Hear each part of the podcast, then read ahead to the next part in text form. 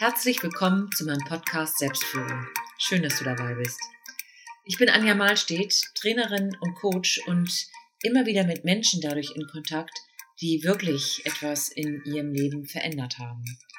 Die zu den Säulen des Lebens, die es braucht, um in Balance zu sein und vielleicht sogar glücklich zu sein, die tatsächlich es geschafft haben, diese einzelnen Säulen ins Gleichgewicht zu bringen oder etwas in einer Säule besonders erlebt, erfahren oder erdacht zu haben. Und mit diesen Menschen führe ich Gespräche und möchte dich gerne daran Anteil haben lassen. Freue dich mit mir auf meinen nächsten Gast. Heute zu Gast im Podcast Johannes Fenn. Johannes ist Männertherapeut. Das war er nicht immer. Er kam ursprünglich aus der Suchttherapie, hat schon viel mit Menschen gearbeitet und irgendwann hat er entdeckt, dass Männer doch andere Bedürfnisse haben als Frauen. Das ist uns nicht ganz neu, nur was heißt das denn eigentlich für das Thema ja, Behandlung von Burnout, Bedürfnisse erkennen und sich mit diesen Themen auseinanderzusetzen. Darüber wird Johannes gleich berichten. Für mich ist er stellvertretend äh, für die Säule Gesundheit und Körper. Und Johannes hat eine eigene Praxis in Kiel mit diesem Fokus Männer, Gesundheit. Und ich finde seine Arbeit sehr spannend, denn Johannes geht zum Beispiel im Coaching nach draußen. Zweimal die Woche, wenn man sich von ihm begleiten lassen möchte, dann muss man, darf man mit ihm hinaus ins Grüne und in Bewegung gehen. Er wird uns erzählen von unterschiedlichen Sprachen der Liebe, die wir Menschen sprechen und Unterschiede der Bedürfnisse von Mann und Frau. Herzlich willkommen, Johannes. Johannes, äh, so ein bisschen starte ich immer gerne mit der Frage, wie bist du zu dem geworden, der du bist, als Experte ja. eben für diese Bereiche, auch gerade ja Thema Beziehung, Glück. Ähm, erzähl doch mal. Ja, das ist natürlich eine Frage. Also da könnte ich jetzt sozusagen einen sehr langen Vortrag dazu halten. Und da habe ich mir jetzt mal überlegt, Mensch, also es sind viele Dinge, die mich geprägt haben, aber welche Dinge will ich da denn jetzt, jetzt für das, was ich jetzt bin und der ich mhm. geworden bin, dann halt herauspicken? Mir sind so drei Sachen eingefallen, die ich dir erzählen wollte. Zum einen äh, war für mich sicherlich prägend, dass ich sehr früh meinen Vater verloren habe. Da war ich 1974 ist er gestorben, da war ich neun. Und vorher war mein Vater dann halt auf dem Bau, das heißt, der hat und war nur jedes Wochenende da und davor war er Binnenschiffer, das heißt, er war nur alle drei, vier Wochen da. Also kann man sagen, ich bin im Grunde genommen vaterlos aufgewachsen und die Herausforderung oder das Prägende für mich dabei war, also A, natürlich damit klarzukommen und meine Männerrolle sozusagen ohne väterliche Unterstützung zu finden. Ich würde schon sagen, dass das, glaube ich, früher, also in unserer Kohorte, wir sind ja ungefähr gleich alt, einfacher war, als vielleicht heute der Fall war, weil es noch sehr viele oder gut definierte Männerrollen gab, ich will es mal so formulieren, wonach man sich so orientieren konnte. Mhm. Aber es war schon eine echte Herausforderung und das hat mich sicherlich auch zu dem gemacht, was ich, was ich äh, geworden bin, dass ich mir, dass die Herausforderung oder das war sehr prägend, dass ich mir dann halt so meine, meine, meine Männer suchen musste, die mich dann halt äh, geprägt haben. Naja, und vor allen Dingen dann halt, ähm, ich glaube, das, das hat bei mir auch dazu geführt, dass ich mich, glaube ich, in, in, in beide Geschlechter sehr gut so einfühlen kann, ist natürlich wurde darüber meine Mutter für mich sehr, sehr viel wichtiger, als wie sie es gewesen wäre, wenn ich, wenn es auch noch einen Vater gegeben hätte. Mhm. Ja, also das war sicherlich ähm, ähm, prägend für mich. Der zweite Meilenstein in meiner Biografie, das würde ich tatsächlich sagen, das war so meine Zivildienstzeit. Also ich habe ja Zivildienst gemacht, habe mich damals bewusst entschieden, nicht zum äh, zum Bund ähm, ähm, zu gehen, habe mich damals als Pazifist definiert und deswegen dann halt auch die Wehrdienstverweigerung dann halt äh, durchgezogen. Und ich habe mich bewusst entschieden, äh, 16 Monate äh, in einem Altenpflegeheim auf der Pflegestation zu arbeiten. Ich hätte damals auch so einen Hausmeisterjob annehmen können, aber das kam für mich nicht, nicht in Frage. Ich hatte also schon so auch Lust, dann halt so direkt mit den Menschen vor Ort dann halt zu arbeiten. Und das hieß für mich, es war ja noch, ich glaube von 1984 bis 85 habe ich meinen Zivildienst äh, gemacht. Das war ja noch bevor es die Pflegeversicherung gab. Ich glaube, die ist Mitte der 90er Jahre, ist die ja gekommen. Das heißt, dass man personell noch deutlich bestückter war auf den äh, Pflegestationen. Man hatte schon noch mehr äh, Zeit mit den Menschen in dem Pflegeheim dann halt zu verbringen. Und für mich hat es auch den Vorteil gehabt, das würde ich heute so sagen, dass ich auch es gab, es, es, es, es war damals nicht so reguliert, wie es heute der Fall ist. Also ich durfte damals auch viel mehr machen, als ich, wenn ich heute Zivildienst oder als wenn ich heute als FSJler arbeiten würde im Pflegeheim, als ich heute dann halt äh, machen dürfte. Mhm. Also bei mir hat es dazu geführt, dass ich mich schon relativ früh mit dem Thema Älterwerden und Gebrechlichkeit und Endlichkeit äh, auseinandergesetzt habe und dass ich dann halt so Menschen die mit diesen Themen zu tun haben, über einen längeren Zeitraum dann halt sie begleiten durfte oder sie unterstützen konnte. Es war noch nicht so für mich das Thema, äh, dass ich mich selber mit der eigenen Endlichkeit auseinandergesetzt habe. Ich glaube, mit 20 macht man das noch nicht. Aber so, ja, wie soll ich sagen, also so, so, so andere Menschen bei diesen Themen zu unterstützen und zu überlegen, was bedeutet das jetzt überhaupt? Oder auch, ich habe mich damals dann halt auch mit den Büchern von Kübler-Ross auseinandergesetzt, die ja so Bücher zum Thema Umgang mit Schwerkranken beziehungsweise Umgang mit Sterbenden geschrieben hat. Mhm. Das war für mich ziemlich wichtig, nicht nur das zu lesen, sondern auch das auch umzusetzen und für mich auch eine wichtige Erfahrung, dass ich es schaffe, dann halt zu auch so schwierigen Pflegeheimbewohnern so einen guten Draht zu entwickeln, dass die auch zum Beispiel dann halt oft den Wunsch geäußert haben, dass sie dann halt nur von mir gewaschen werden wollen oder dass sie dann halt, wenn sie überhaupt was essen wollen, dann halt, dass ich sie dann unterstützen äh, äh, soll, das Essen dann halt, das Essen ihnen dann halt zu geben.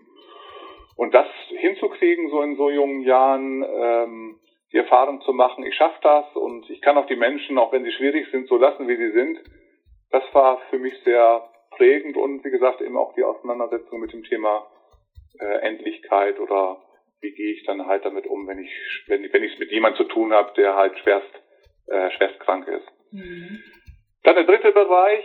Ich habe ja direkt nach dem Studium äh, ähm, 1991 in einer sozialpsychiatrischen Einrichtung angefangen zu arbeiten und habe dann fast neun Jahre mit Menschen mit chronischen psychischen Erkrankungen im Rahmen einer therapeutischen Wohngemeinschaft unter einem Dach zu leben. Also das fand ich auch sehr prägend, nämlich vor allen Dingen auch hier, also die Nähe zu Menschen zuzulassen, die sehr sensibel sind, die auch irgendwie äh, anders sind, äh, mein Leben zu teilen. Das mache ich ja sehr viel mehr, als ich es jetzt tue, oder auch in der Klinik für Drogenabhängige, die ich geleitet habe. Das habe ich, also ich habe mir viel mehr von mir gezeigt, äh, äh, auch viel Privates von mir. Das ging ja gar nicht, das, das konnte ich ja gar nicht vermeiden, wenn ich mit denen unter einem Dach lebe. Und vor allen Dingen war für mich prägend, ähm, so diese, diese, äh, diesen Spagat hinzukriegen zwischen für diese Menschen da zu sein, sie zu unterstützen, auf der einen Seite und auf der anderen Seite so für mich selber da zu sein, so ein Eigenleben dennoch zu führen, auch wenn ich dann halt mit meinen, wenn man so will, Patienten unter einem Dach leben, dies hinzukriegen, dieses für sich sein, aber auch für andere da zu sein, diesen Spagat hinzubekommen. Das ist mir damals, glaube ich, ziemlich gut äh, gelungen und hat mich auch gerüstet für meine weitere ähm, therapeutische Entwicklung. Das waren so die drei Meilensteine, die mir zu der Frage eingefallen sind. Toll. Mhm. Jo. Ähm, gut, äh, das ist wunderbar. Dass diese drei äh, Fokusthemen kann ich ganz gut, glaube ich, nutzen dafür.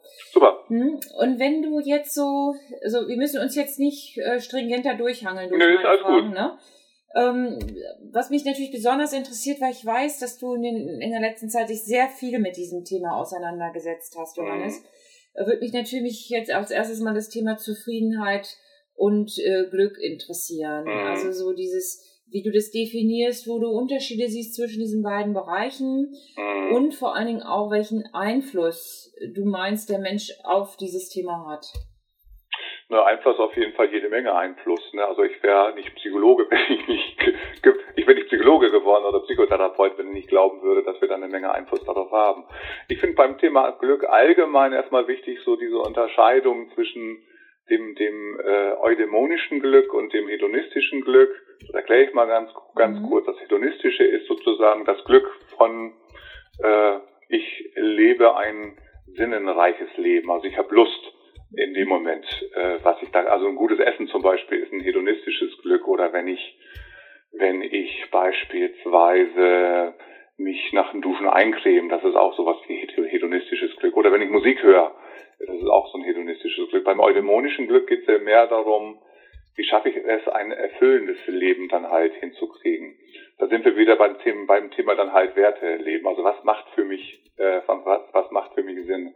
Und letzteres ist für mich höher anzusiedeln, weil A, ich glaube, dass mir das eher so, so eher eher so ein, so ein, so ein dauerhaftes äh, Glück oder Wohlbefinden äh, äh, liefert, ob, obgleich ich mich nicht immer dann wohlfühlen werde, wenn zum Beispiel mir als Wert und als Sinnerfüllung wichtig ist, Kinder in die Welt zu setzen und sie dann halt zu begleiten, dann werde ich mich nicht immer glücklich fühlen, Klammer auf im Sinne von hedonistischem Glück, das ist manchmal ganz schön anstrengend und äh, nervenaufreibend. Äh, aber wenn einem das wichtig ist, dann stellt man diese Energie auch zur Verfügung und ähm, ähm, äh, kommt am Ende dann halt auch zu diesem Erleben von, von Erfüllung und von äh, eud, eud, eudämonischem Glück. Mhm. Das hedonistische Glück, das haben wir immer nur für den Moment und ist ein vorüber, vorübergehendes Vergnügen. Ich will es mal so sagen. Gutes Essen, äh, freue ich mich drauf, finde ich toll, also ich esse auch wirklich gerne, aber am Ende ist es doch so, ich könnte jetzt nicht mehr sagen, was ich vorgestern leckeres gegessen habe. Ne? Also das, das ist im Moment ist dieses Glück präsent, aber eben nicht dauerhaft. Aber das, was ich für andere Menschen getan habe, jetzt schon beispielsweise, äh, ist mir ja auch wichtig, deswegen bin ich Helfer geworden. Das erfüllt mich immer noch. Auch die Zeit, so die ich da zum Beispiel in dieser, in dieser sozialpsychiatrischen Einrichtung verbracht habe und in der ich dann halt für diese ganzen Menschen da sein durfte im Rahmen der der, der äh, therapeutischen Wohngemeinschaft, das erfüllt mich heute noch mit, mit Stolz und mit, und mit ja, Glück, würde ich sagen. Mhm. So, das ist für mich erstmal wichtig, diese äh, Unterscheidung, und ich lege dann größeren Schwerpunkt auf das, auf das äh, eudämonische Glück, also so ein sinnerfülltes Leben dann halt zu führen, meine Werte zu leben. Und zwischen Glück und Zufriedenheit äh, das ist für mich nur so ein gradueller Unterschied. Also das bezeichnet für mich so unterschiedliche Intensitäten. Mhm. Ne? Also wenn ich das mal skalieren würde, würde ich sagen, so das größt anzunehmende Glück ist dann Glück 10, dann sind wir bei Zufriedenheit vielleicht bei Glück 5 oder Glück 6 oder Glück 4, mhm. eher im mittleren Bereich. Ne? Das sind für mich nur dann halt unterschiedliche Intensitäten, die wir da erleben oder empfinden können. Mhm. Mhm. Okay, das ist nochmal eine ganz andere Definition wie ich sie bisher oft gehört habe. Da okay. höre ich ganz oft so der Unterschied zwischen Glück und Zufriedenheit ist, dass ich auf meine Zufriedenheit sehr viel Einfluss habe, auch durch das Thema Werte, Sinnhaftigkeit. Ja. Und Glück eher etwas ist, was von außen kommt und kurzfristig ist, was ja. ich, wo ich äh, vielleicht sagen kann, ich kann mich dem mehr öffnen, indem ich versuche, noch mehr eine Achtsamkeit, eine Wahrnehmung dafür jo. zu haben, auch für die kleinen Dinge. Jo. Aber worauf ich wirklich Einfluss habe, ist auf das Thema Zufriedenheit. Das ist immer eine jo. andere Art der Draufsicht. Na, ich glaube schon, dass man da auch auf, auf das Thema Glück, vor allen Dingen, wie gesagt, auf, auf das eu, eu, eudämonische Glück, also was erfüllt mich mit Sinn, dass wir darauf dann halt Einfluss haben, sogar viel Einfluss haben, weil die Werte definiere ich ja selber. Also ich glaube sogar, ich würde sogar so weit gehen, auch in den misslichsten Situationen kann ich dennoch noch äh, zu meiner Zufriedenheit oder auch zu meinem Glück dann halt beitragen, indem ich dann halt meine Werte lebe. Das, das, das äh, beste Beispiel ist für mich Viktor Frankl. Sagt mhm. ihr der was? Ja, ja, das Beispiel bringe ich auch ganz oft. Nee, mhm. sagt Ja zum Leben. Ne? Mhm. Und der hat seine Werte im KZ gelebt. Ne? Indem man, mhm. Das Thema Partnerschaft war ihm wichtig. Er wollte seine Frau Leben wieder treffen. Wie hat er das umgesetzt? Er hat jeden Tag an seine Frau gedacht und seine Werte hat er auch im, im Umgang mit den, mit, mit, mit den äh, Mithäftlingen dann halt gelebt. Also wie er mit denen umgegangen ist und wie er sie dann halt unterstützt hat. Oder Nelson Mandela ist für mich auch so ein mhm. Beispiel. Mhm. Ja, schönes Beispiel. Ja. Mhm. Ja, dieses Buch habe ich auch gelesen, es hat mich sehr beeindruckt. Äh, Von Viktor Frankl meinst ja, du wahrscheinlich, ja, ja. ne? Mhm. Genau. Mhm. Ja, ist auch ein tolles Buch, definitiv. Mhm. Okay, gut. Jetzt sind wir auch schon bei schönen Büchern zwischendurch. Das finde ich ganz wunderbar. Ja. Ähm, gibt es so Situationen, wenn du jetzt mal so auf dich äh, schaust, wo du sagst, also diese Definition vom hedonistischen Glück und almonistischen Glück, das kann ich erst gut nachvollziehen, aber das ist für dich auch mal schwer umzusetzen. Also jetzt klingt es natürlich so, als äh, gerade wenn ich so jemand bin, der da vielleicht auf der Suche ist, ähm, ich muss es nur angehen und dann äh, läuft es schon. Das ist ja, ja, ist ja leider nicht so, sonst wären wir ja alle da, wo wir eigentlich gerne nee, das ist richtig, ne? klar. Kennst du das auch und äh, dass das mal schwierig ist, auch umzusetzen und zu leben? Und falls ja, was, was, was hilft dir in so einer Situation? Also das kenne ich natürlich auch. Ich glaube, man kommt nicht durchs Leben, ohne mal auch Phasen von Unglücklichsein äh, zu haben äh, oder zu erleben oder auch mal mit sich und der Welt zu, äh, zu, zu, zu hadern. Also meine, meine Erfahrung ist also diese Fragen, um die es geht, was ist eigentlich Glück? Äh, was trägt dazu bei, ja, zum Beispiel zum eudämonischen Glück, das sind nicht unbedingt Themen, mit denen wir nun tagtäglich dann halt zu tun haben. Also so gesamtgesellschaftlich gesehen, wir sind in einer Konsumgesellschaft, äh, wird ja eher so vermittelt, äh, wir fühlen uns glücklich, wenn wir dann halt konsumieren. Ne? Oder jetzt im Medienzeitalter, wenn wir dann halt uns präsentieren nach außen, ne? mit einer möglich, mit einer möglichst äh, super gestylten Fassade, ich will es mal so ähm, äh, ähm, mhm. formulieren. Und ich glaube, dass das etwas ist, äh, selbst wenn man das reflektiert, so ganz die Distanz dazu kriegt man nicht. Ne, also so, so äh, für mich so ein, so ein Beispiel, äh, äh, was das äh, klar macht, äh, zum einen bei den, bei, den, bei den Frauen, ich kenne also kaum eine Frau, die von sich aus sagt, sie findet sich schön. Mhm. Ne, weil das natürlich so etwas ist, ähm, ähm, äh, was einen äh, jeden, jeden Tag medial vorgelebt wird, was man dann halt alles machen kann, um noch schöner zu werden beispielsweise. Mhm. Ne? Oder bei uns Männern, es gibt, also die meisten Männer, die zu mir in die Beratung kommen, die würden überhaupt nicht von sich behaupten wollen, dass es toll ist, was sie so leisten. Ne? Also bei uns mhm. ist ja wichtig, etwas zu leisten und Geld zu nach Hause zu bringen, Status dann zu, zu erwerben und dann wird natürlich immer dann halt bei vielen Männern danach gespinkt, welche äh, Männer gibt es, die vielleicht noch mehr leisten, noch höher die Karriereleiter erklommen haben oder beziehungsweise noch mehr Geld nach Hause gebracht haben. Und mhm. ähm, damit haben sowohl wir Männer als auch wir Frauen dann halt zu tun mit so irgendwelchen gesellschaftlichen Werten, die man dann halt auch leben muss. Und äh, es ist schwer dazu sozusagen dann halt äh, Distanz zu wahren und ähm, bei sich zu bleiben und zu gucken, so, so, so was ist mir eigentlich ähm, äh, wichtig oder was ist tragfähiger für ein für ein äh, für ein Lebensglück. Und da gab es sicherlich in meinem Leben auch Phasen, wo mir äh, dieses, was so vorgelebt wird, halt Karriere zu machen, sich im Außen zu verwirklichen, etwas herzumachen, auch als Mann so ähm, ähm, ähm, immer regelmäßig zum Friseur gehen zu müssen, modisch gekleidet zu sein. Das ist mir heute auch noch wichtig, aber längst nicht mehr so wichtig, wie das noch vor, was weiß ich, 15, 20 Jahren dann halt gewesen ist. Also da, da war es mir viel wichtiger, sozusagen das, was gesellschaftlich erwartet wird, das auch zu erfüllen und auch entsprechend abzuliefern, ohne zu merken, wie sehr man sich dabei auch manchmal verausgabt. Mhm. Ja, und das hat dann zu äh, Dysbalancen dann halt geführt. Mhm. Und was hast du dann gemacht? Wie hast du das gemerkt? Naja, nun habe ich sicherlich als Psychologe immer das, das Privileg, so dieses äh, Selbstreflektieren, ähm, ähm, das gehört zum Berufsbild äh, dazu. Und ich habe, glaube ich, auch das Glück, dass ich immer Menschen um mich herum gehabt habe, die da, die da ähm, ähm, genauso reflektiert waren wie ich. Und übers Gespräch mit anderen äh, bin ich immer wieder so da, äh, oder anders formuliert, habe ich mich immer wieder einfangen lassen, äh, oder mich auch selber eingefangen, äh, wenn ich wenn ich zu einigen Übertreibungen geneigt habe. Mhm. Ja, also äh, ich finde am meisten ähm, äh, haben sicherlich meine jeweiligen Partner auch dazu beigetragen, dass ich es dann halt manchmal übertreibe und haben mir dann Spiegel vor Augen geführt und in denen muss ich dann halt erstmal gucken, um dann zu überlegen, wie ich da halt gegensteuern kann. Mhm. mhm. Also Menschen sind da unheimlich wichtig gewesen. Ja, genau. Mhm ne, die mich dann halt reflektiert haben, mit denen ich in Kontakt gewesen bin und die sich dann auch getraut haben, mir mal den Spiegel hinzuhalten. Mhm, mhm. Und das konntest du dann auch annehmen? Naja, nicht ohne Widerstand.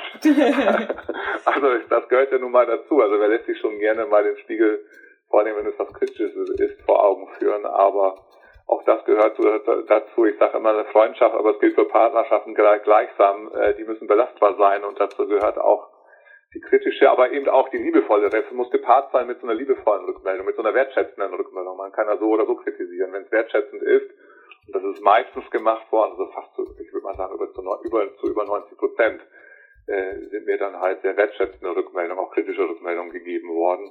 Und ich hatte auch immer das Gefühl, ähm, dass das getragen war von so einem Bedürfnis, etwas Gutes für mich zu wollen.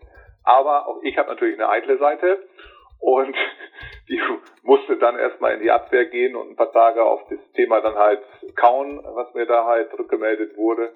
Aber meistens hat es ziemlich fruchtbare Prozesse dann halt angestoßen. Mhm. Dann, ja, klasse. Schön, wie du das ausdrückst. Okay. Ähm, ja, wenn du so jetzt heute ähm, auch so dein Leben guckst mit all dem Wissen, das du hast zu dem Thema, weil du dich ja schon viel äh, damit auseinandergesetzt hast. Mhm. Ähm, wie, was machst, machst du etwas proaktiv zum Beispiel, um so diese, Dis, so gar nicht so mehr so in diese Disbalancen zu kommen und immer wieder diesen, diesen Fokus auch zu behalten, weil das ist mhm. im Alltag ja schwierig. Was mhm. ist da was, was du da tust? Also mir ist das ziemlich wichtig, das selber zu leben, was ich auch meinen Patienten predige. ich will es mal, ich will's mal so sagen. Also äh, diese, diese Auseinandersetzung, was mir wirklich wichtig im Leben, die führe ich natürlich auch regelmäßig und spüre nach, ob ich da noch halt in der, in der ähm, ähm, Spur bin. Und mir ist auch wichtig, viel, also sehr wichtig geworden, wie im Alltag, also ich bin ja ein Mensch über den Beruf oder auch über meine Familie, meine Kinder sind ja noch etwas jünger als deine Kinder. Äh, ich bin ja viel im Kontakt mit Menschen. Ne? Und da muss ich natürlich aufpassen, dass ich dann halt äh, ausreichend Eigenzeiten für mich plane. Mhm. Und das tue ich. Ne? Das ist auch so zur Routine geworden. Ich stehe also jeden Morgen wenigstens eine Dreiviertelstunde vor meinen Kindern und vor meiner Frau auf. Ne? Und das ist mir dann auch wert, schon um halb sechs oder wenn es sein muss, auch um fünf aufzustehen. Am Wochenende oft sogar eine Stunde vor. Das mache ich seit Jahren. Also meine Kinder waren noch recht klein und wenn die zu früh runtergekommen sind, dann konnte ich schon ungemütlich werden. Mhm. So, dann mhm. wussten sie, okay, also was weiß ich, vor halb acht, acht haben sie hier unten nichts zu suchen, weil äh, Papa sonst irgendwie knöterig wird. Mhm. Also diese Eigenzeiten, die sind mir da äh, sehr, sehr wichtig ähm, ähm, geworden, äh, die dann halt auch im Alltag zu leben oder zum Beispiel dann halt auch im Urlaub äh, äh, gönne ich mir wenigstens immer so einen Tag für mehrere Stunden. Ich nenne es mal so ein, so ein Wüsten- oder Waldtag. Also einfach mhm. mal für einen Tag oder für mehrere Stunden irgendwo in irgendwelchen Wald- oder Naturschutzgebieten unterwegs sein und einfach mal der inneren Spur zu folgen und einfach mal in sich hineinzuhorchen, was ist da dann halt eigentlich los, um im Kontakt mit sich selber dann halt zu bleiben. Mhm. Und Meditation ist mir wichtig geworden. Also ich meditiere jeden Tag und äh, das ist überwiegend so Achtsamkeitsmeditation, um einfach mal auch sozusagen innerlich mehr zur äh, Ruhe zu kommen, mich zu äh, zentrieren. Und das hilft auch, um mit mir selber dann halt in der Spur zu bleiben. Immer mal wieder auch so Gefühle von Reinheit zu bekommen. Ähm, wobei das, das, das äh, sind immer nur Momente, ne, wo ich so ein absolut äh, ganz bei mir bin, wie Sekum Esse, wie die, wie die, wie die, wie die Mönche oder Mystiker dann halt sagen, ganz bei sich sein. Das gibt immer mal wieder kurze Momente, wo mir das dann halt gelingt. Und äh, im Alltag ist man natürlich oft genug fokussiert eben auf andere Menschen und auf andere Dinge. Das ist für mich auch vollkommen in Ordnung, das soll auch so sein. Aber mir ist eben auch wichtig, dieses so, dieses bei sich sein, sich selber zu zentrieren, das im Alltag auch immer wieder zu leben und zu praktizieren, als Ritual zu haben im Alltag. Kann man das auch so sagen. Mhm. Mhm. Also das heißt Meditation, ich, ich, ich sag mal so, das ist das Thema, was, wo ich im Moment dran bin, was mir noch nicht so gut gelingt, das in den Alltag zu integrieren. Wenn mhm. du von Ritualen sprichst, glaube ich, ist das häufig ein Weg. Ähm, wie gehst du daran, um dann tatsächlich Rituale zu etablieren? Naja, also ich gucke mir, wo das dann halt am besten reinpasst bei mir in die Tagesablauf und es muss natürlich auch zu mir passen. Ne? Also, was weiß ich aus der Meditationsforschung zum Beispiel ist bekannt, dass die größte Wirkung erzielt wird, wenn ich dann halt morgens und äh, äh, für 20 Minuten und abends dann halt kurz vorm Schlafen gehen für 20 Minuten meditiere. Da sage ich aber beispielsweise auch meinen Patienten äh, bei diesen Studien, da geht es ja immer um das Gesetz der großen Zahl, ob sie zu dieser großen Zahl zählen oder einen anderen Weg finden müssen, das wissen wir natürlich nicht, weil ich ein einzelnes Individuum dann halt vor, vor mir habe. Ich stelle zum Beispiel für mich fest, ich kann nicht direkt morgens nach dem Aufstehen meditieren. Das ist überhaupt gar nicht so so, äh, so meine Zeit. Wann ich aber meditieren kann, ist es zum Beispiel in der Praxis, bevor ich meine Arbeit beginne. Also ich sehe zu, dass ich meistens eine halbe Stunde, bevor mein erster Patient kommt, schon in der Praxis bin und dann äh, meditiere ich erstmal eine Viertelstunde. Also es ist so eine, so eine, so eine Atemmeditation, die ich da ähm, äh, mhm. praktiziere.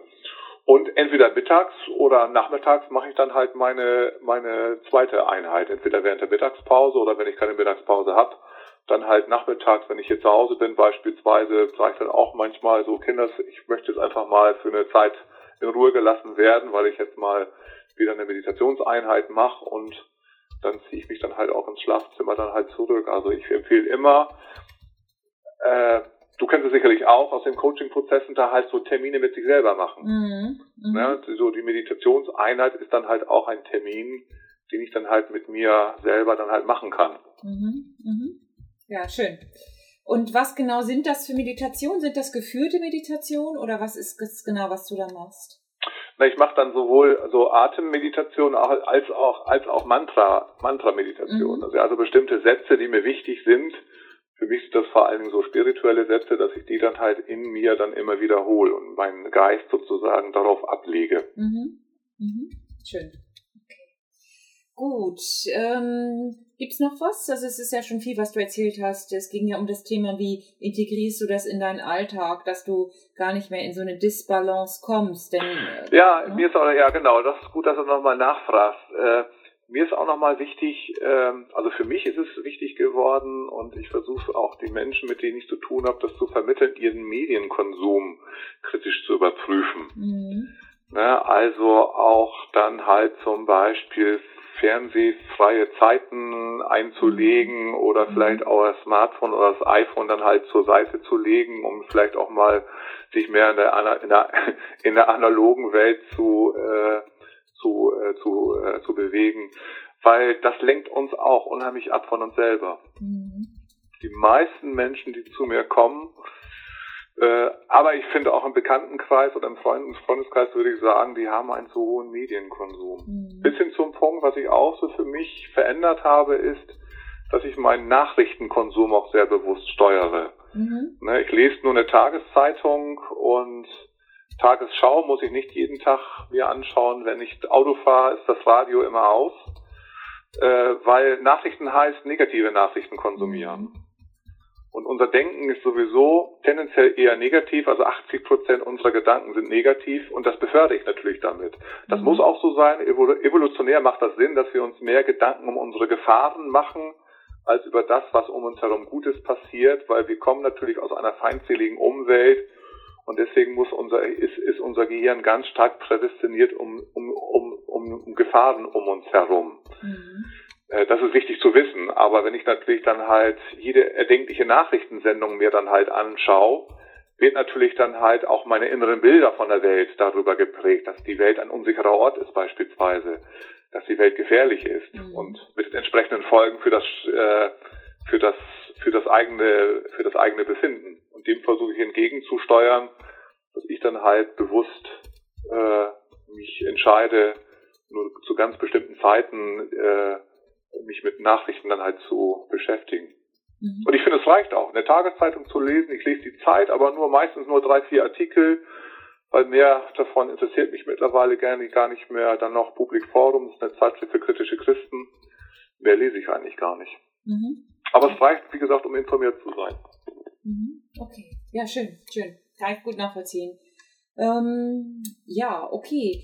Dann ähm, gehe ich mal weiter so durch meine Fragen. Mhm. Ich hätte dir ja gesagt, ähm, was mir, ähm, ja, weshalb ich auch mich sehr freue, dass wir beide jetzt miteinander sprechen, ist, weil ich glaube, dass du sehr viel zu sagen hast, gerade zu diesem Thema. Ähm, eine Säule des Lebens ist ja das Thema Liebe und äh, Beziehung. Mhm. Und die ja, Modelle, die du vorhin erwähnt hast, die haben ja auch immer in irgendeiner Form diese Säule mit äh, verankert. Ja. Ähm, so aus deiner Erfahrung heraus, ähm, ja, wieso ist diese Säule so wichtig? Und wenn ich merke, das ist gleich die nächste Frage, ähm, diese Säule ist nicht ausreichend gefüllt im Moment. Ähm, was ist das, was, was du so, ja, was, was du darüber denkst? Was kann ich dann tun und was sollte hm. ich dann tun? Naja, warum das wichtig ist, ich glaube, da kann man auch die Evolution bemühen. Wir sind auf Kontakt, wir sind auf Bindung auf andere Menschen dann halt angewiesen. Wir können nicht alleine leben. Mhm. Ne? Deswegen ist unser Gehirn auch ein Beziehungs- oder ein Bindungsorgan. Ich will es mal so formulieren. Also das wundert mich jetzt überhaupt gar nicht, dass es so wichtig ist. Ist ja auch aus der positiven Psychologie belegt. Es gibt ja diese chinesische Weisheit, die da lautet, der Mensch ist des Menschen größtes Glück. Und das können wir auch aus der positiven Psychologie ähm, äh, oder mit Studien aus der positiven Psychologie belegen, dass der größte Glücksfaktor sozusagen Beziehungen sind. Mhm. Ne, Freundschaften, Freundschaften sogar noch wichtiger als Partnerschaften, muss man tatsächlich sagen, wobei natürlich auch die Partnerschaft dann halt ein großer Glücksfaktor ist. Warum, warum sind Freundschaften wichtiger? Weil mit den Freunden leben wir meistens nicht zusammen. Mhm. Nähe bedingt natürlich auch Konflikte und dann wird es auch mal nervig im Alltag und es gibt auch so ein paar Punkte Abzug dann halt, was das Glückserleben dann halt anbetrifft. Aber das dann auch in Ordnung. Das darf ja dann halt auch sein, aber auch Partnerschaften sind halt äh, wichtig oder ja genau, sind wichtig, um sich selber dann halt äh, als zufrieden oder als glücklich zu, äh, zu, zu, zu erleben. Also das erstmal dazu. Und was war jetzt, jetzt noch die zweite Frage? Ja, wenn du merkst, jetzt zum Beispiel, du arbeitest ja viel mit Menschen, dass ja. diese Säule in Unwucht ist. Was kann mhm. ich denn tun? Was ist da etwas, was du auch ähm, als Empfehlung mitgibst? Naja, ich gucke mir natürlich bei den Menschen, die zu mir kommen, wenn sie da halt eine, eine Unwucht haben, woran liegt es überhaupt, dass es diese Unwucht gibt. Ne? Und meistens hat es damit zu tun, dass sie dann halt entweder äh, eine so, so, so, äh, so, so soziale Unsicherheiten entwickelt haben und die gilt es natürlich erst einmal in der Therapie zu beheben. Ne? Was hat sie so unsicher gemacht? Was hat sie so, so schüchtern ähm, ähm, gemacht, um dann entsprechende soziale Kompetenzen dann halt aufzubauen und dann geht es darum, mit den Menschen daran halt zu arbeiten, so in welchen äh, Bereichen, in welchen Sphären müssen sie sich jetzt bewegen und mehr in Kontakt zu anderen Menschen dann halt zu, äh, zu kommen. Also ich schaue natürlich schon intensiv bei den Menschen, mit denen ich es zu tun habe, so äh, wie sie dieses Defizit dann halt wieder auffüllen, äh, auffüllen können. Aber der erste Weg ist erstmal zu eruieren, woran nicht ist. Ne? Und es können zum einen dann halt soziale Unsicherheiten sein, oder manche Menschen haben dann halt auch, ich sag mal so, Unwuchten in ihrer Persönlichkeit. Ne? Also was weiß ich, wenn sie auch äh, eine, eine narzisstische Akzentuierung haben, dann neigen sie manchmal dazu, dann halt zu äh, grenzverletzend anderen gegenüber zu sein. Ne? Und dann müssen sie natürlich im Rahmen von der Psychotherapie einen Spiegel vorgehalten bekommen, äh, natürlich dann halt auch im Rahmen einer, einer, einer wertschätzenden Konfrontation, um dann halt so das eigene Interaktionsverhalten zu überprüfen. Die haben selten das Problem dann halt, dass sie es dann nicht schaffen, die Kontakte dann halt herzustellen, weil soziale Kompetenzen haben die durchaus. Mhm. Aber eben auch so einzelne einzelne Unwuchten, was so ähm, Grenzverletzungen dann, äh, Grenzverletzungen dann halt anbetrifft. Und das müssen sie dann halt bewusst haben und dann klappt es doch meistens wieder mit den, mhm. mit den, äh, mit den Kontakten. Kannst du nochmal das Wort Grenzverletzung ein bisschen ähm, so in die Alltagssprache bringen oder ein Beispiel bringen, was so Grenzverletzungen aus deiner Wahrnehmung sind? Naja, bei Narzissten, bei Narzissten zum Beispiel, dass sie dann halt auch anfangen, ihr Gegenüber dann halt äh, nicht wertschätzend zu behandeln. Mhm. Dass sie dann halt anfangen zu entwerten. Mhm. Das Gegenüber. Das ist zum Beispiel bei Narzissten zu beobachten oder bei Menschen, die eine Borderline-Struktur haben oder so eine hysterische Persönlichkeitsakzentuierung, dass sie überhaupt kein Gefühl für die Bedürfnisse und für die Gefühle ihres Gegenübers haben. Ne, die sind sehr bei sich und wollen gesehen werden und wollen auch Bestätigungen bekommen als tolle Menschen und das ist ja auch in Ordnung, das wollen wir alle, aber die übertreiben es. Ne? Die haben nicht mehr dann ein Gefühl dafür, wann ist es dann halt auch zu viel. Mhm. mhm. Die überfordern manchmal ihre, ihre mhm. Mitmenschen, ihre mhm. Partner oder ihre Freundin oder Freunde damit, mhm. ihren Kontakt mit ihren Bedürfnissen nach Bestätigung. Mhm. Und ähm, was ist so deine Erfahrung? Wie kommt es zu so einer Ausprägung? Na, meistens ist das schon sehr früh geprägt in der in der Kindheit, dass halt bestimmte Bedürfnisse nicht gut befördert worden äh, worden sind, dass ich zum Beispiel als Narzisst kann ich die Erfahrung beispielsweise gemacht haben, dass ich dann halt überhaupt oder viel zu wenig Wertschätzung äh, erfahren habe und das jetzt im Rahmen von, von so einer narzisstischen Struktur jetzt in die Überkompensation gehe. Das, was ich früher überhaupt gar nicht bekommen habe, da brauche ich dann halt jetzt besonders viel ähm, ähm, davon. Oder eben auch das Umgekehrte kann auch manchmal der Fall sein, dass ich zu viel Verwöhnung erfahren habe. Also dass auch meine Eltern mir immer rückgemeldet haben, dass ich jemand ganz Besonderes bin. Und das ist ja auch in Ordnung. Also jeder ist etwas ganz Besonderes, aber wenn es dann halt so ausschließlich gemacht wird, ohne gepaart mit, also du bist jemand ganz Besonderes, aber so wie jeder auch äh, ähm, äh, jemand ganz Besonderes ist, das fehlt dann halt manchmal.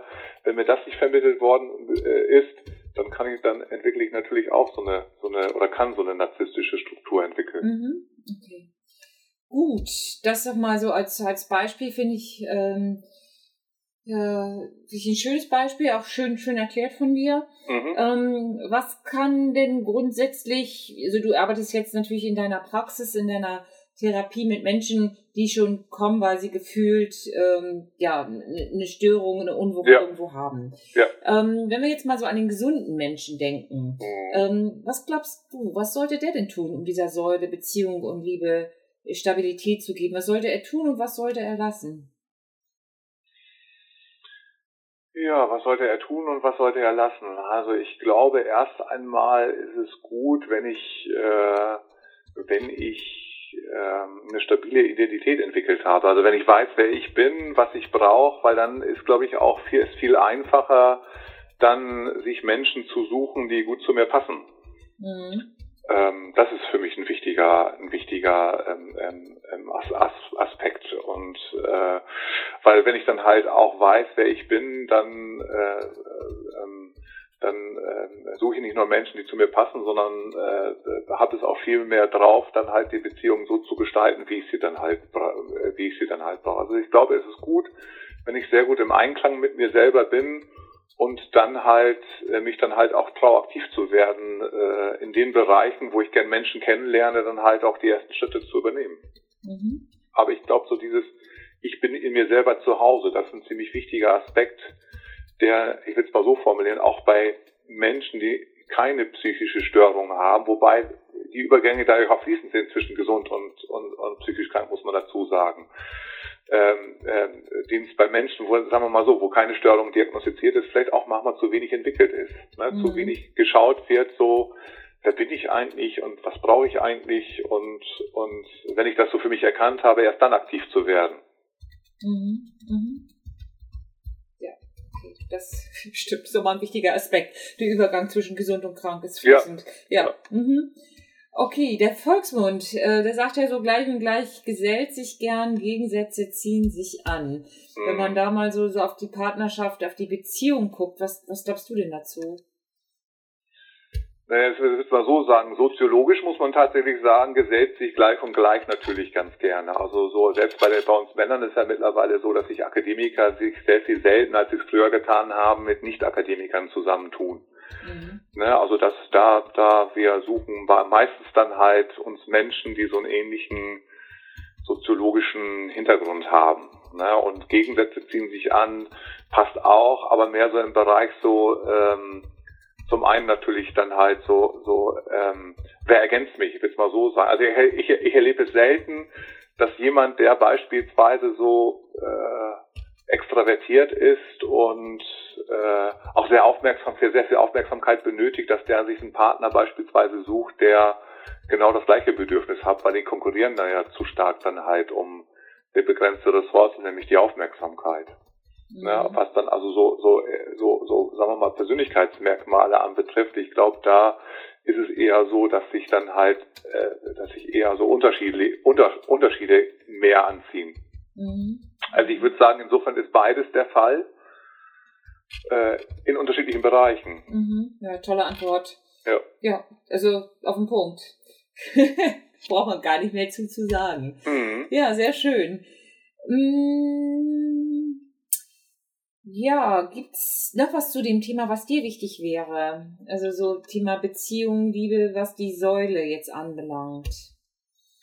Beziehung meinst du jetzt äh, vor allen Dingen Partnerschaft, ne? Ja. Ja, ja, was mir da doch auf jeden Fall, was mir da halt wichtig ist äh, und ich äh, glaube ich auch in einem, meinem Vortrag da, wo du auch bei warst, deutlich genug äh, hervorgeholt habe, ist so, äh, eine Beziehung will gepflegt sein.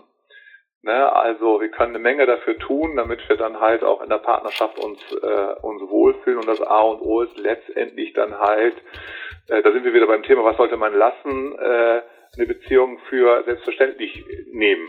Ne? Mhm. Also ja, die ist, die ist wir, wir sind verpartnert und äh, das ist Fakt und äh, jetzt müssen wir nichts mehr dafür tun, weil das führt meistens dazu, spätestens wenn Kinder kommen, dass dann halt Partnerschaften in so Dysbalancen kommen, dass die partnerschaftliche Zufriedenheit nachlässt weil man dann halt, weil die Kinder so absorbierend sind, den Partner nur noch als Versorger sieht. Mhm. Ne, der soll sich um die Kinder kümmern, also aus Frauensicht, der soll sich um die äh, ums Geld kümmern und mich zu Hause dann halt assistieren und aus, aus Männersicht, die Frau soll sich ums Kind kümmern und mit den Rücken frei, zu, frei halten und der Mensch hinter diesen Rollen wird nicht mehr gesehen. Und das schafft man, glaube ich, nur, wenn man miteinander im Kontakt bleibt, wenn man auch, wenn Kinder da sind, sich regelmäßig Zeiten nimmt für Zweisamkeit, wenn man äh, wenn man dann halt auch über sich spricht, äh, was einem gut gefällt in der Partnerschaft beispielsweise, was man Positives beim Partner wahrnimmt, dass man aber auch sich traut, Störendes dann halt in diesen äh, hoffentlich auch regelmäßig stattfindenden Gesprächen dann halt anzusprechen, um krisenhafte Entwicklungen möglichst vorzubeugen.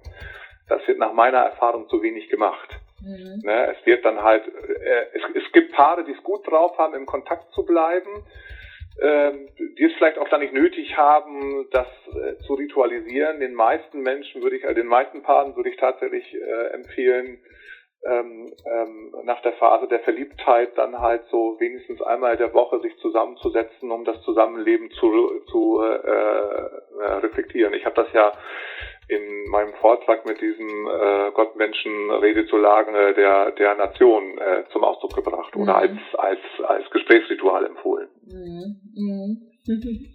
Also das wäre mir wichtig. Ne? Mhm. Also seht zu, dass ihr miteinander im Kontakt bleibt, dass ihr, dass ihr äh, die Beziehung lebendig äh, äh, bleiben lasst, dass ihr äh, eure Konflikte klärt und dass das auch im Alltag passiert und nicht erst, wenn es zu spät ist. Mhm. Gut. Ähm, weg miteinander auch im Alltag klärt, genau.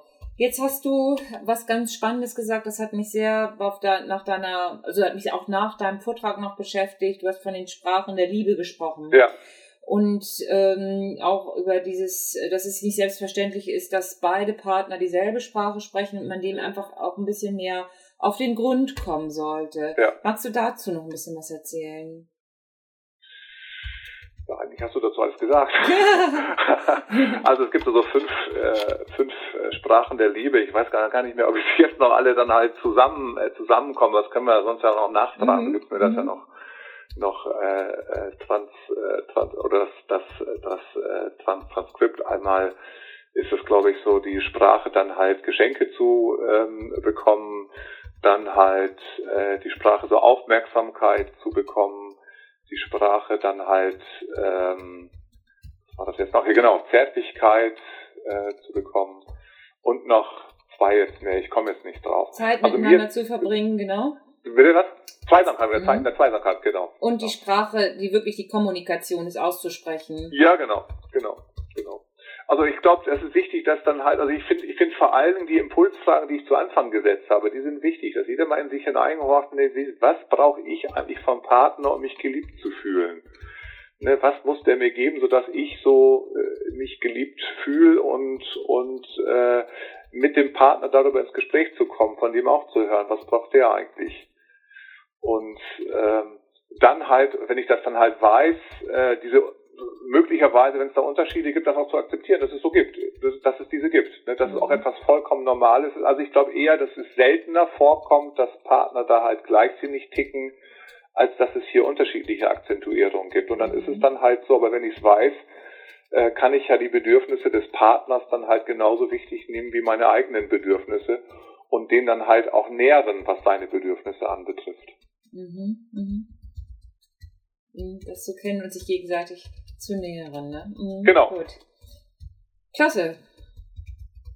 Mhm, noch was? Irgendwas, was dir noch wichtig wäre? Ich frage jetzt einfach nochmal. Es war ja schon ganz viel. In Bezug auf Thema Partnerschaft? Mhm. Jetzt muss ich noch mal kurz gucken, was ich denn da zum Thema Partnerschaft. Äh, nee, ich finde eigentlich so, dass ich muss kurz überlegen. Ich habe da also all die wichtigen Stichworte gesagt, wenn mir im Nachgang noch was einfällt, wenn du mir das Transkript gibst, würde ich das noch ergänzen, mhm. aber das sind für mich die wichtigsten Punkte. Mhm. Also Unterschiede anzuerkennen, sich dann halt miteinander in Kontakt zu bleiben äh, und das auch regelmäßig zu praktizieren und dieses Thema Partnerschaft nicht für selbstverständlich zu mhm. erachten. Mhm. Das sind so für mich die wichtigsten, die wichtigsten Punkte. Vielleicht auch so diesen Satz, vielleicht kannst du den auch verwursten, so wir gehören zusammen Nee, nee, nee, wie war's nochmal? Ähm, ähm, wir sind anders und gehören zusammen. Also diesen Spagat in der Partnerschaft hinzukriegen. Ich glaube, das ist immer die größte Herausforderung. Mhm. Ja, okay. Mir das hinzukriegen. Mhm.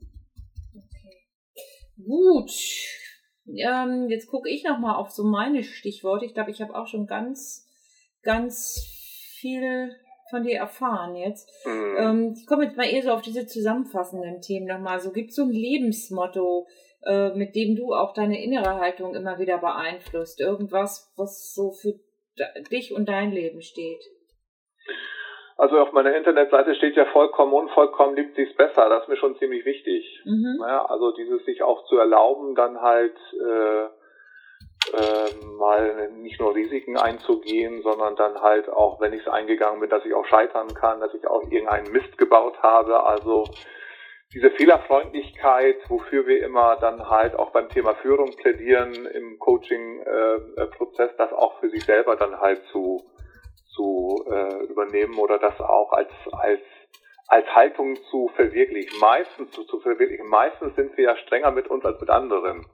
Mhm. Ne, da sind wir oftmals sehr viel gewährender, was so Fehlerfreundlichkeit anbetrifft, bei uns selber dann halt weniger.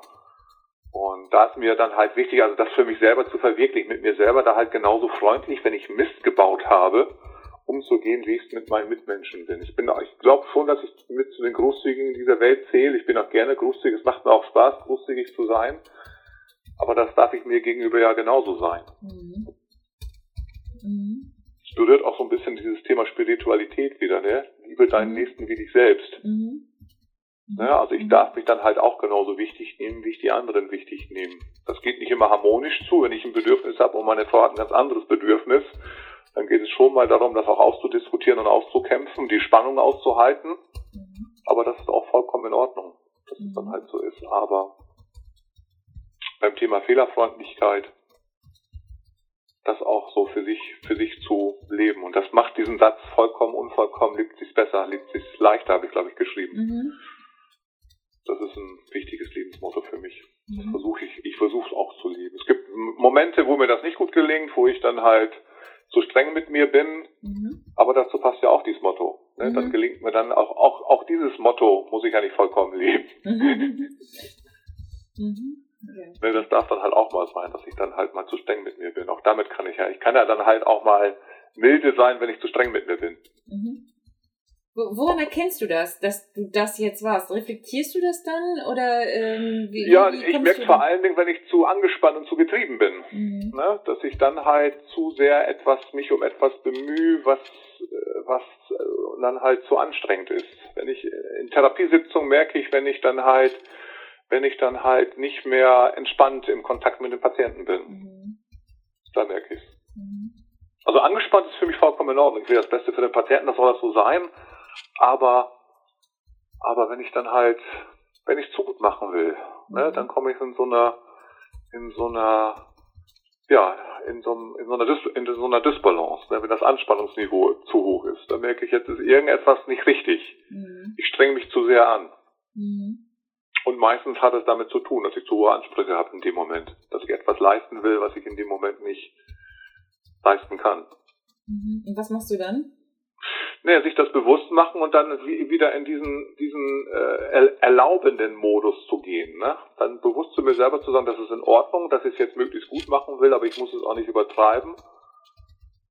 Und dann merke ich, dass mich das dann halt in, und dann in Verbindung mit so, so, so Bauchatmung, dass man dann halt auch ein paar tiefe Atemzüge zu nehmen, das bringt mich dann halt auch in einen anderen Wahrnehmungsmodus.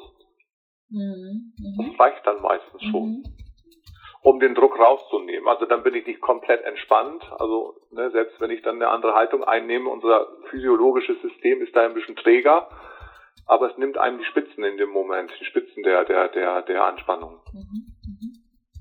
Schön, schönes Beispiel. Jo. Okay.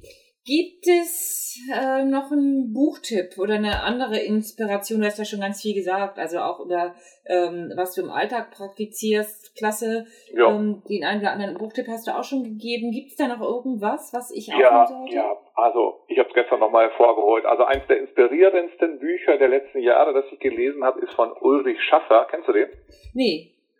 Oh, den, das Buch musst du ja auch anschaffen. Wenn du auf Lyrik stehst, Ulrich Schaffer, Grundrechte, ein Manifest, heißt das Buch. Mhm. Der Ulrich Schaffer, der ist äh, Deutsch-Kanadier und der begleitet mich seit meiner Studienzeit. Den mhm. habe ich also in der Studienzeit habe ich den schon äh, kennengelernt und in dem Buch äh, schreibt er sehr berührende Texte, ähm, die einem so so eine offene äh, Haltung dem Leben gegenüber versuchen zu äh, vermitteln. Ich glaube, wenn ich, wenn er das, was in diesen, was er in diesen Gedichten zum Ausdruck bringt, wenn man das, wenn einem das gelingt, das zu praktizieren, dann kommt man wunderbar durchs, äh, wunderbar durchs Leben. Ich lese dir mal zwei, zwei Texte vor, wenn du gerne, wenn sehr, sehr gerne. Ich sehr, muss mal eben den Hörer zur Seite mhm. legen. Einen Moment bitte, ne? Also in dem Buch geht es, ja, geht es ja um Grundrechte und ein Text. Ich bin ja auf die Arbeit mit Männern spezialisiert, das weißt du ja. Ein Text, den ich immer wieder Männern vorlese und den auch schon manch Mann, der bei mir war, auf so einer Facebook-Seite dann halt eingestellt hat. Ich habe selber auch auf meiner, auf meiner äh, äh, äh, dazu mal einen Blog gemacht. Ein Gedicht heißt, du hast das Recht, nichts zu tun. Mhm. Das lese ich mir vor. Du hast das Recht, nichts zu tun. Dein Wert hängt nicht von deiner Leistung ab. Du hast das Recht, nicht erfolgreich zu sein, in der Art, wie Erfolg meistens gemessen wird. Besitz, Ansehen, Ruhm, Verbindungen.